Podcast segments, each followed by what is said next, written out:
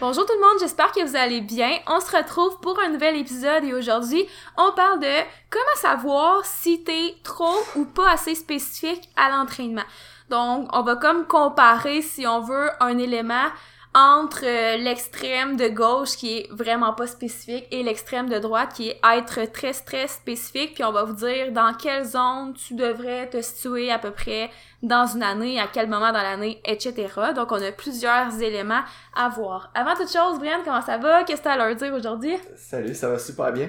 Euh, comme euh, d'habitude, là, si jamais vous aimez le podcast puis euh, vous trouvez que c'est intéressant, que vous voulez que le podcast grossisse tout comme nous, euh, n'hésitez pas à vous en parler à un ami, aimer le podcast, commenter le podcast, je sais pas trop comment il pourrait faire ça, donner un 5 étoiles sur iTunes ou peu importe.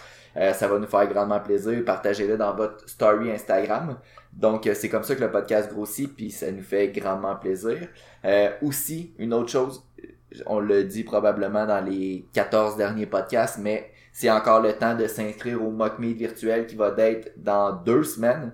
Donc, c'est sûr que si vous n'avez pas commencé votre préparation, euh, c'est peut-être un petit peu à la dernière minute, mais euh, rien qui empêche que vous n'êtes pas nécessairement obligé de vous préparer. Vous pouvez tout simplement arriver la journée du mock meet qui est virtuel, fait que dans votre salle, puis faire des 1RM puis tester vos max. Euh, donc vous n'êtes pas nécessairement obligé d'avoir euh, piqué pour faire votre mock meet. Mais il est encore temps de s'inscrire. Rejoignez le groupe Passion Powerlifting, le lien dans notre euh, description Instagram, notre bio.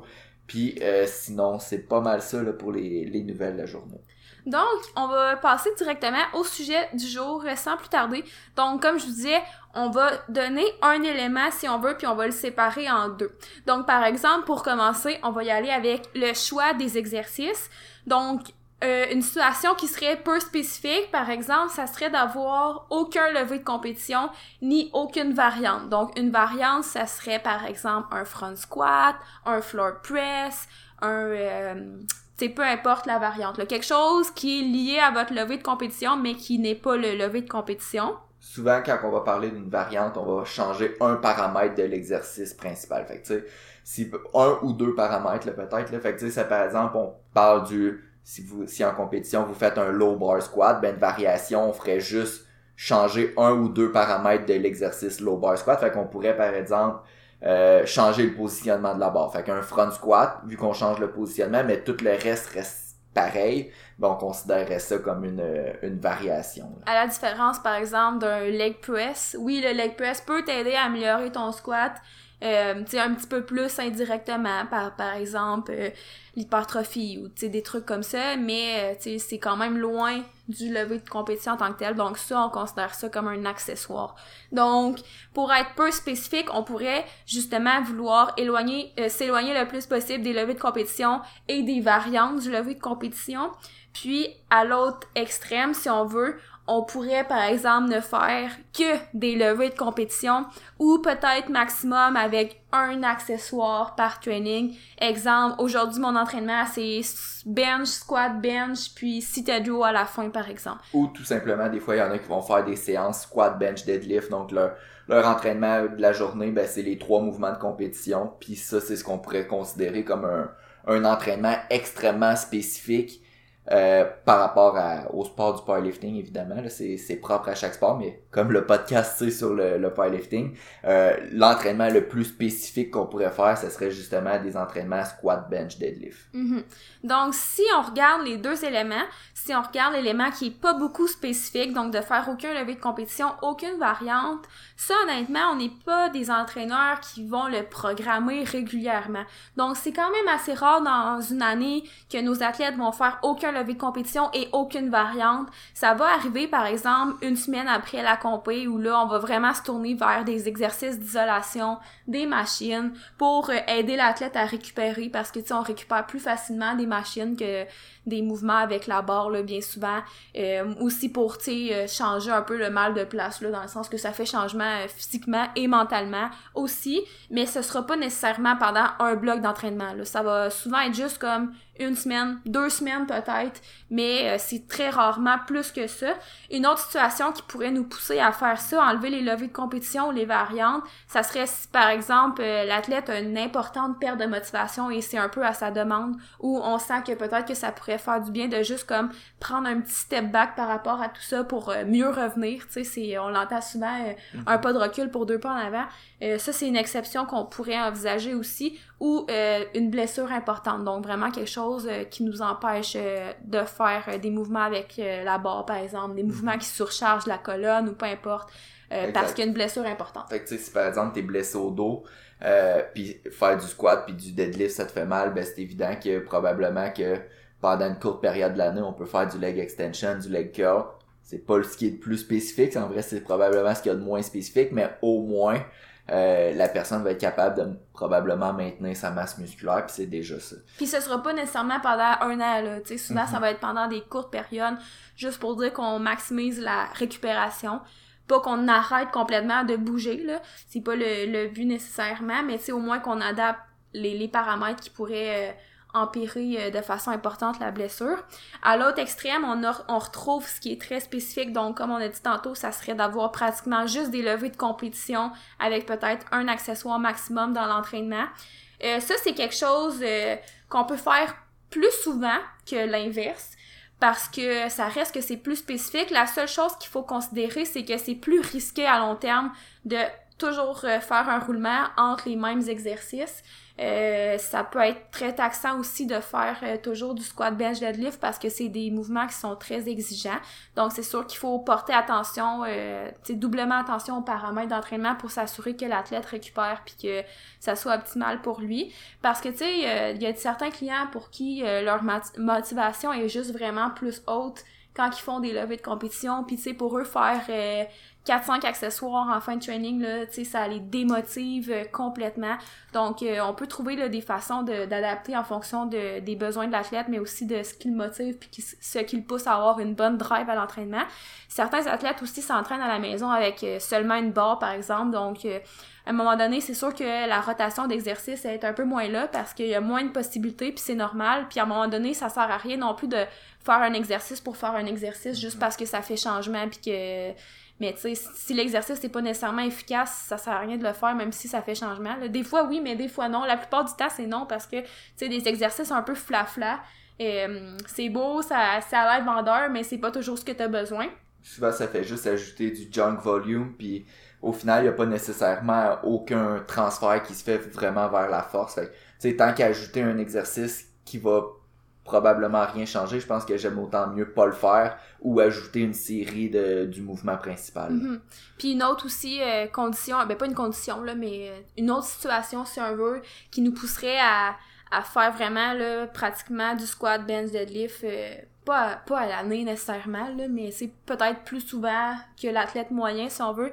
ça serait si l'athlète s'entraîne, par exemple, trois fois par semaine. Sais, quand l'athlète s'entraîne trois fois par semaine, souvent, on peut se permettre de, de, de faire des entraînements qui ressemblent plus à squat bench deadlift ou comme j'ai dit tantôt euh, mhm. bench squat bench puis un accessoire. Euh, parce qu'il y a comme plus de jours de repos donc on sait que l'athlète va arriver à son entraînement relativement frais. Puis aussi on veut vraiment maximiser euh, ses gains là. Donc c'est sûr que souvent on va avoir plus de gains à faire plus de, de squat par exemple que de faire du leg curl. Surtout quand ton temps à l'entraînement est limité. Donc quand la personne s'entraîne juste trois ben juste trois fois c'est correct là de s'entraîner trois fois. Quand la personne s'entraîne trois fois euh, c'est sûr qu'on peut devenir euh, plus limité au, niveau du volume qu'on peut euh, mettre dans, dans l'entraînement pour que ça reste mm-hmm. plaisant et efficace là. donc on veut vraiment y aller avec des choses qui vont être très gagnantes. Exact. Puis aussi je pense qu'une autre façon qu'on peut faire des entraînements très très spécifiques ben je pense que ça va être comme ça pour la plupart des paramètres qu'on va parler, mais quand tu es près d'une compétition, euh, si tu es trois jours avant une compétition, ben même si tu fais une série de biceps, je suis pas certain que la série de biceps va avoir un très grand transfert sur euh, aucun de tes mouvements de compétition. Fait que ça sert à rien de faire une série de biceps, une série de tricep push-down à deux jours de ta compétition. Euh, fait que c'est probablement là que tu veux faire le plus possible des entraînements spécifiques avec les exercices de compétition, les, le squat, le bench, le deadlift de compétition, avec la ceinture, avec ton équipement, ça sera le prochain point. Mais euh, plus tu es près d'une compétition, plus les entraînements en termes d'exercice vont être spécifiques. Donc, bref, euh, avoir pratiquement seulement des levées de compétition. sais, on peut pas vraiment vous donner combien de semaines par année tu devrais faire ça parce que ça va vraiment varier d'une personne à l'autre. Pour certaines personnes, tu sais, les, les entraînements euh, vont ressembler à ça, euh, peut-être juste au dernier bloc avant la compé, tandis que pour d'autres, ça va être plusieurs blocs avant la compé, vraiment dépendamment, comme j'ai dit tantôt, du client en tant que tel, de son matériel, du nombre de jours qu'il s'entraîne, de, de sa capacité de récupération, etc. Donc, c'est dur euh, de dire combien de semaines par année tu devrais faire ça. Mais sachez que si vous le faites plusieurs semaines par année, d'avoir pratiquement pas d'accessoires et seulement des exercices de compé, euh, faut juste prendre en considération que ça nécessite une bonne gestion des paramètres, comme on a dit tantôt. Exact. Puis des fois, au niveau de la motivation, euh, tout le temps faire tes entraînements squat, bench, deadlift, squat, bench, deadlift. Peut-être qu'à court terme, c'est le fun, puis peut-être que c'est ça qui te motive aussi, mais pour plusieurs athlètes aussi, à un moment donné, euh, ça devient monotone aussi, fait qu'il faut faire attention avec ça. C'est important aussi de pas se dire comme ah ben là j'y vais le plus spécifique possible. Puis là après ça dans six mois t'es es tanné de faire le sport là, fait que Ouais, c'est ça, puis tu prends une pause de six mois, fait que finalement exact, final, ça sert pas à mhm. grand-chose. Puis ça je l'ai fait, j'ai fait souvent cette erreur là, je vais vraiment all-in en powerlifting pendant huit mois, un an. Puis après ça, je suis comme, ah, fuck up, j'ai le goût de faire du bodybuilding pendant huit mois, un an. Puis quand je reviens au powerlifting, ben, j'ai perdu une partie de la force ou en tout cas les, les adaptations neurales que j'ai acquis. Fait qu'au final, ça fait un peu du surplace. Fait que c'est important d'avoir aussi une vision à long terme là-dessus. Mais ça varie aussi d'une personne à l'autre, ça aussi, là. Tu sais, mhm. je pense que c'est important d'apprendre un peu à s'écouter, puis, tu sais, la constance, on dit, c'est tellement important, mais la constance, ça va être différent d'une personne à l'autre, là. Tu sais, pour une certaine personne, pour être constant, ça va, ça va y prendre ça, puis pour l'autre, ça va être complètement différent. Fait que je pense que c'est intéressant de d'apprendre sur soi-même, puis de, c'est de voir bon ben qu'est-ce qui fait en sorte que après euh, six semaines je suis écœurée déjà? Qu'est-ce qui fait en sorte que tu sais qu'est-ce qui va faire en sorte que tu vas avoir envie de décrocher? Puis qu'est-ce que tu peux faire pour limiter ça? Mm-hmm. Ensuite, euh, le deuxième point, le deuxième élément qu'on voulait aborder, c'est l'équipement. Donc, d'un côté, quand on est peu, quand on va être peu spécifique, on pourrait par exemple dire bon ben là j'enlève tout mon équipement de powerlifting, euh, donc mes ma ceinture, mes knee sleeves, mes wrist wraps, même des fois les souliers. Euh, donc je pourrais tout enlever là, puis faire euh, ce qu'on appelle là, un entraînement raw là, si on veut, genre raw, 100% raw là. Tu sais, des fois on voit ça. Euh, nous on n'est pas on n'est pas fan d'enlever tu sais tout l'équipement. même que tu sais, moi, je suis prête à dire que, tu sais, les knee sleeves, même si t'es gardes à l'année, c'est pas grave. Honnêtement, mm-hmm. moi, je vois pas qu'il y a un problème à ça. Certaines personnes, c'est comme un peu, mental, si on veut. Ils ont besoin de sentir qu'ils sont capables de faire un squat sans tout l'équipement. Puis, tu sais, ça, c'est correct. Encore une fois, chaque élément qu'on va nommer, il y a toujours une composante individuelle à prendre en considération. Euh, c'est sûr que, tu sais, si l'athlète, dans sa tête, faut qu'il fasse ça pour être bon, ben des fois, tu sais, tu peux aussi éduquer dans le sens que, ben, c'est pas nécessairement ça qui va te rendre meilleur. Ah, OK, ben d'abord, j'ai pas besoin de faire ça. Tu sais, tu comprends? Euh, il y, a, y, a, quand même cet élément-là. Euh, mettons, la pièce d'équipement que je trouve qu'il peut être intéressante à retirer pour euh, un bloc, voire deux blocs, ce serait la ceinture. Puis même encore là, la ceinture, euh, les études sont un peu partagées là, dans le sens que il n'y a pas une grosse différence au niveau de l'activation des muscles du corps, donc les abdos, les lombaires, les obliques, entre le fait d'avoir une ceinture puis ne pas avoir une ceinture. Fait que souvent, on va attendre certains, certaines personnes dire Ah, moi j'enlève ma ceinture parce que je veux vraiment travailler plus mes abdos il y a pas un, y a, pour être honnête, il y a pas une grosse, grosse différence à ce niveau-là.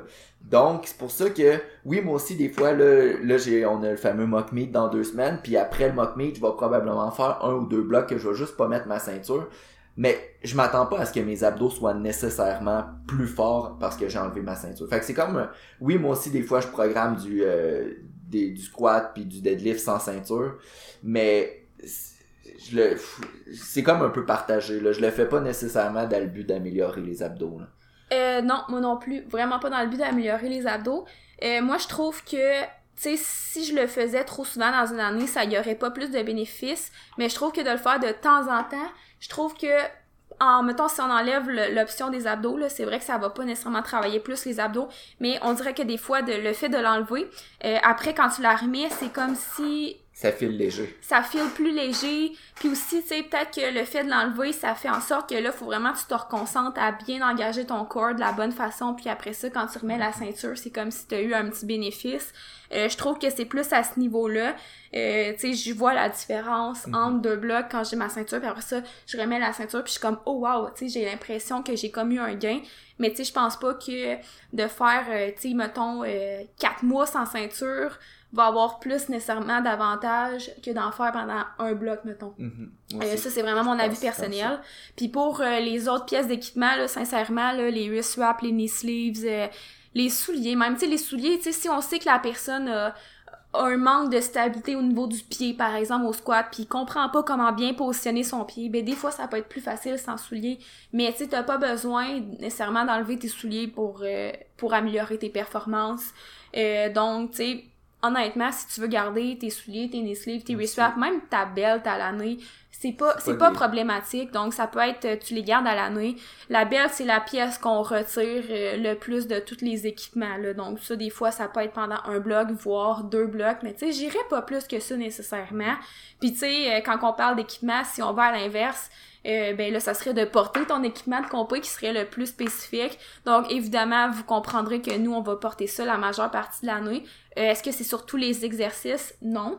Euh, tu sais, comme par exemple, euh, il y a certaines variantes des levées de compétition que nous, on considère pas que ça va être important, par exemple, de porter la ceinture. Euh, je pense, entre autres, au Romanian deadlift, par exemple.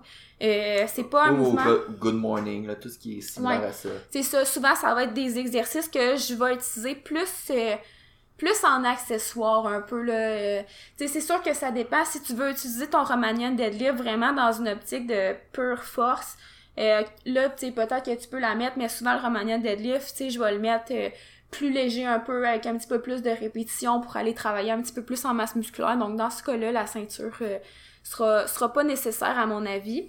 Euh, par contre, une autre chose qu'on peut parler par rapport à l'équipement, donc euh, oui, il y a l'équipement qu'on porte sur nous, mais il y a aussi l'équipement qu'on utilise dans le gym, comme la barre, le banc, etc.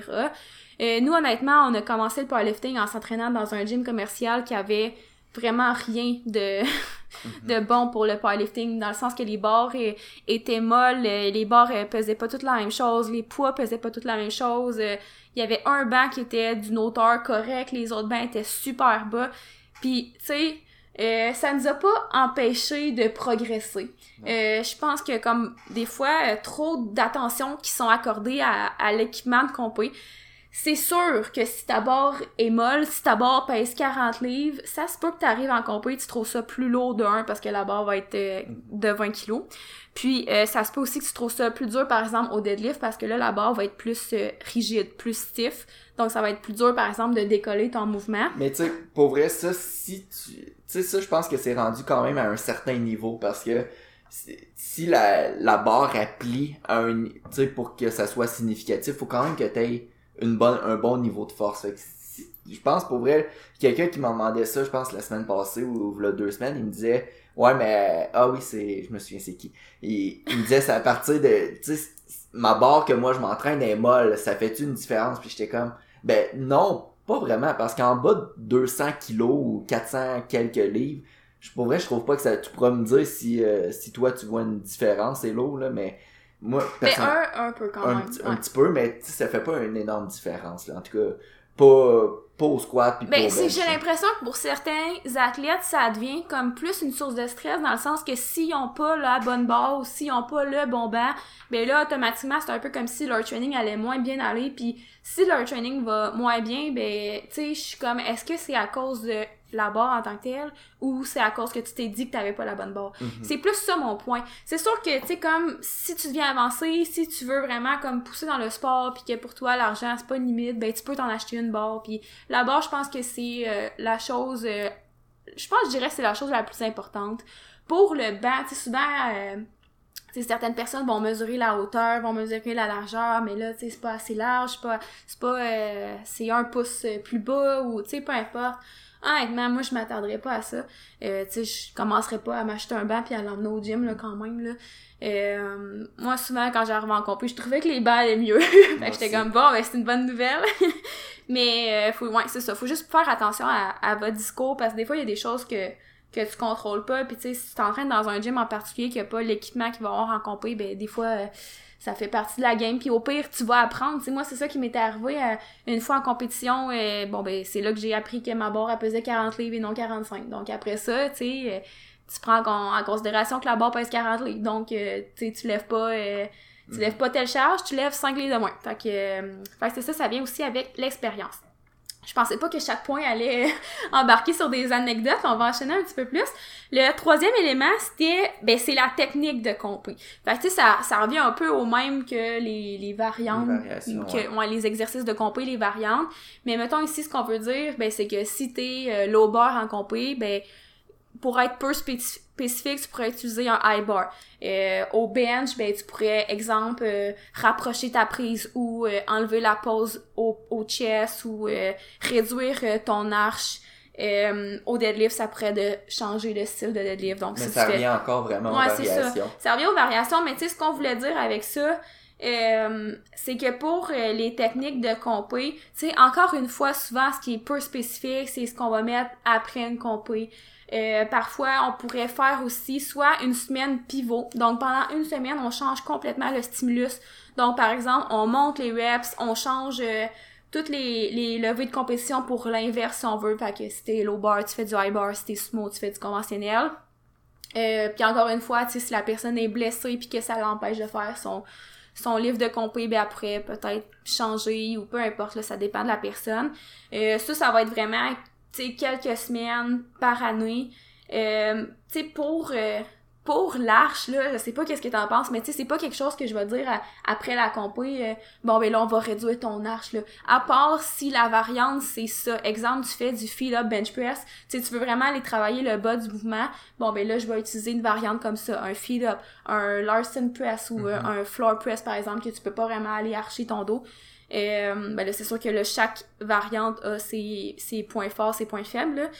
Mais tu sais, sinon, si tu continues à faire ton bench de compé, euh, tu sais, j'irais pas dire, bon, ben là, pendant deux mois, essaie de réduire ton arche. Tu sais, mhm. si je veux que la personne réduise son arche, je vais donner une variante qui va la forcer à réduire son arche. Des fois, moi, une chose que... Puis là, je sais pas par rapport à l'arche, mais je prends un exemple d'un client en ce moment qui il est habitué de faire du bench, puis son bench de compétition, c'est un bench close grip. Puis tu sais, j'ai dit, je sais qu'à long terme, tu vas être plus efficace en, en ayant une prise un petit peu plus large. Donc, une variation, puis ça se modifie à chaque bloc. Une variation, c'est que c'est du wide grip bench press, mais son wide grip, en vrai, il est comme 2 cm de plus large que son bench de compétition, mais son bench de compétition, c'est un close grip. Puis à chaque bloc, ben, on élargit de 1 à 2 cm jusqu'à temps qu'il s'habitue comme ça. Fait que ça pourrait être une façon de faire un, une technique modifiée dans un dans l'optique de modifier la technique de façon permanente. C'est la même chose quand la personne n'a jamais fait du low bar puis que tu veux l'introduire parce que des fois au début même si à long terme ça se peut que tu sois plus fort low bar, au début ça peut être plus inconfortable puis tu seras pas aussi fort parce que tu juste pas habitué. Fait des fois ça pourrait être euh, dans cette optique là aussi. Puis ou même avec mettons si tu veux faire passer la personne au sumo deadlift tu sais, euh, des fois, on, mettons, changer. Ben, tu des fois, tu pourrais dire, bon, ben là, on va accorder tant de semaines. Et au début, c'est normal que tu vas être moins fort quand on va changer le style, mais je pense vraiment qu'à long terme, tu pourrais être plus fort, fait qu'on va juste donner une go. Mais des fois, tu tu pourrais aussi l'introduire, euh, mm-hmm. mettons, tu sais, côté technique, tu pourrais l'introduire euh, différemment dans la semaine, en tout cas. On s'éloigne un peu encore. Puis pour compléter sur ce point-là, tout ça pour dire que plus, encore une fois, vous allez vous rapprocher d'une compétition, plus on va vouloir que vos accessoires ou vos variations soient spécifiques. Ben là, c'était plus euh, la technique, là. Ouais, mais la technique, ouais, ben, la, technique soit spécifique. Moi, le point que je voulais apporter là-dessus, c'est que oui, la technique, mais aussi les commandes. si vous faites de la compétition, ça va être hyper important que vous soyez spécifique sur vos commandes. Donc, euh, la pause au bench, mais aussi, tu sais, de vous habituer à pas lâcher la barre quand vous êtes en haut deadlift, puis de pas raquer la barre au squat super rapidement après avoir fini votre levée.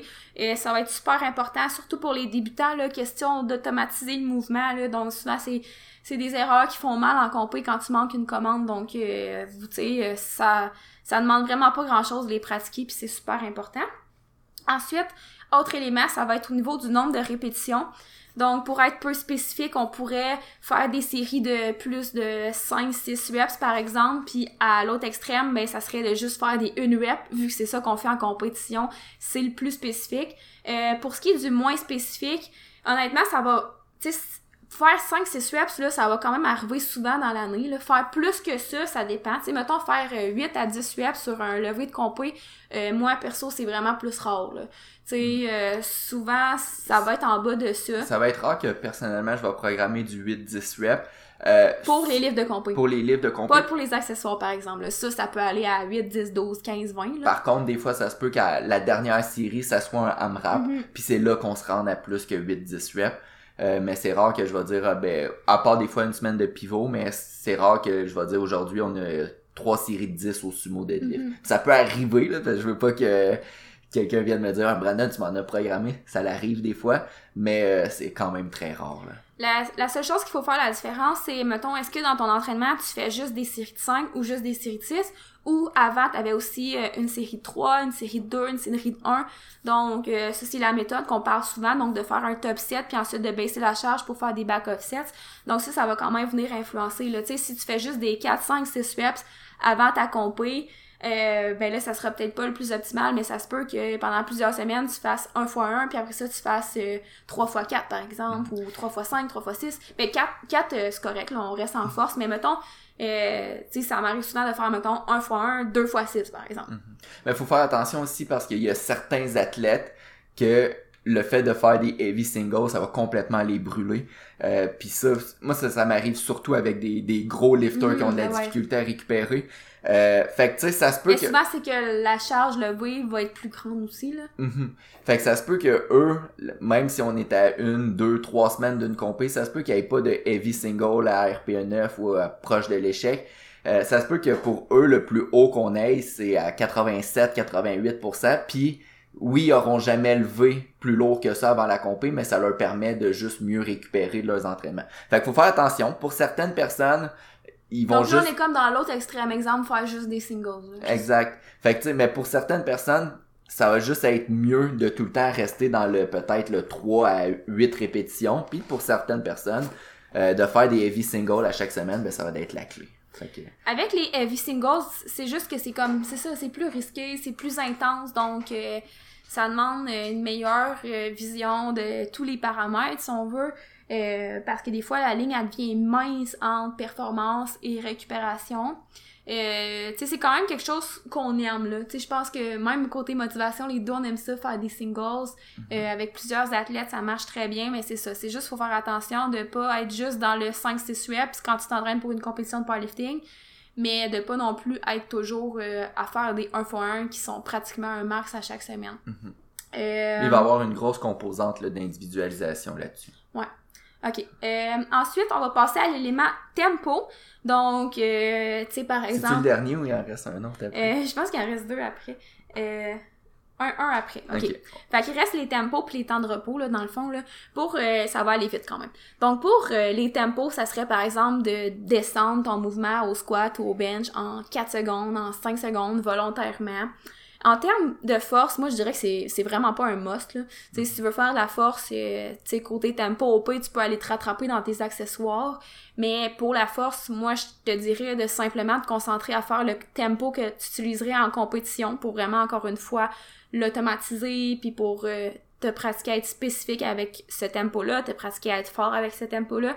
Ralentir un tempo dans la phase excentrique d'un mouvement, souvent ça va être bon par exemple pour travailler la technique parce que ça on va avoir un meilleur contrôle de la barre, on va avoir un meilleur euh, tu sais je sais pas comme une meilleure euh, proprioception un peu si on veut. Donc la perception de notre corps euh, dans l'espace. Ça va être intéressant aussi pour euh, l'hypertrophie par exemple parce que veux, veux pas ça va augmenter le temps sous tension. Euh, par contre, Puis ça peut être aussi intéressant pour renforcer les tendons, ligaments là, en- dans certaines phases d'entraînement. Mhm. Par contre, honnêtement, pour le powerlifting, la majeure partie du temps, comme j'ai dit, euh, tu vas vraiment vouloir utiliser le tempo que tu prendras en compétition. Puis attention pour pas aller trop vite non plus, par exemple. Hein. C'est pas parce qu'on dit de pas faire de tempo qu'il faut que tu descendes super rapide. Là. Euh, je pense que chaque personne va avoir euh, un tempo optimal pour produire de la force. Euh, puis tu sais, souvent ce qu'on voit chez les débutants, c'est que par exemple au bench, ils vont descendre vraiment vite, là, puis ils vont vraiment écraser en bas, puis ils vont perdre toute la tension musculaire. Là. Donc des fois, par réflexe, on a l'impression d'aller plus vite, ça va nous sauver de l'énergie, ça va nous donner du momentum, euh, mais il faut jamais que ça soit au risque, euh, au, au, pas au risque, ouais, au risque de perdre de la tension Mm. musculaire puis de d'écraser puis que là ta technique elle soit plus optimale à cause de ça. Donc euh, c'est ça, c'est vraiment de trouver un tempo qui nous permet de se sentir euh, fort euh, pour produire de la force. ça, ça va de soi. Hein? Et puis finalement le dernier élément c'est les temps de repos. Donc côté temps de repos, dans le fond, ce qui est important à savoir, c'est que quand tu fais de la compétition, il y a quand même plusieurs minutes entre chaque essai. Là. Donc, euh, ça dépend vraiment d'une compé à l'autre. Mettons, on va dire 6-7 minutes, par exemple. Donc, euh, tu sais, il n'y a, a pas nécessairement de, de bonnes raisons à l'entraînement de toujours prendre juste deux minutes de pause, exemple, entre tes séries de squats. Euh, une chose, par contre, qu'il faut prendre en considération, c'est que si toi, t'es habitué de toujours prendre 10 minutes de pause, exemple, ben là, ça se peut que t'arrives en compé puis tu trouves que ça roule puis euh, t'es quasiment essoufflé, tu sais, pour euh, exagérer l'exemple. Mais une chose aussi, c'est que des fois, ça roule plus que prévu. Puis c'est arrivé à un championnat canadien, par exemple, je me rappelle, il y avait eu euh, un espèce de... pas un conflit, là, mais tu sais, c'était comme vraiment rapide. Puis, tu sais, les athlètes, il y avait des athlètes qui s'étaient plaints un peu que ça, ça allait trop vite. Euh, je me rappelle plus c'était combien de temps entre les essais, mais ça allait quand même vite. Tu t'en rappelles-tu de ce que je parle? Non, mais je sais qu'à un moment donné, il y avait une compé qui avait comme 5 athlètes dans, dans le, le flight. Fait que si on peut considérer en 45 secondes puis une minute par athlète, fait que si c'est 5, ben tu passes peut-être aux 3 à, 3 à 5 minutes. Fait que ça va quand même vite là, entre deux essais de squat. Là. Ouais, je pour sais plus pour un bench, ça peut aller. Là, mais... Je sais plus qu'est-ce qui s'était passé. Euh, mais c'est ça, je sais que certaines personnes s'étaient plaintes. Puis, tu sais, ça reste que en tant qu'athlète, faut être capable de s'adapter. Euh, donc, tu sais, dans cette situation-là, par exemple, t'as l'option de soit dire, bon, ben, garde, euh, c'est comme ça pour tout le monde, faut que je récupère, j'ai pas le choix, faut que je me concentre sur- ce que j'ai à faire, ou chialer que ça va trop vite, tu sais. Je pense que, tout athlète de haut niveau va avoir une bonne capacité d'adaptation, ou devrait, du moins, idéalement. Mais tu sais, ça, c'est quand même une chose, là, tu sais. Euh, si t'es habitué, tout ça pour dire que si t'es habitué de prendre 10 minutes de pause, euh, ben, faut quand même que tu sois prêt à ce que ça se peut que tu doives performer avec moins que ça, là. Mais je pense que c'est plus rare que le monde prenne 10 minutes de pause. Ah, je pense non, que ce qui arrive souvent, c'est que le monde, ils vont prendre genre, une minute de Ah, pause en- entre leur, entre leur, euh, leur euh, série. Fait que tu sais, juste savoir que plus vous êtes capable de, de peut-être prendre plus de, de temps de repos, plus vous allez récupérer. Puis il n'y a pas nécessairement d'effet négatif aussi en termes d'hypertrophie là, en ce qui concerne de prendre des plus, des plus longs temps de repos. Euh, peut-être que vous allez avoir une, moins bonne pompe, mais c'est pas la fin du monde si votre objectif c'est de faire de la force. Surtout, ouais, c'est ça, surtout sur les, les principaux exercices, ceux qui vont vous en donner plus pour votre argent, si on veut.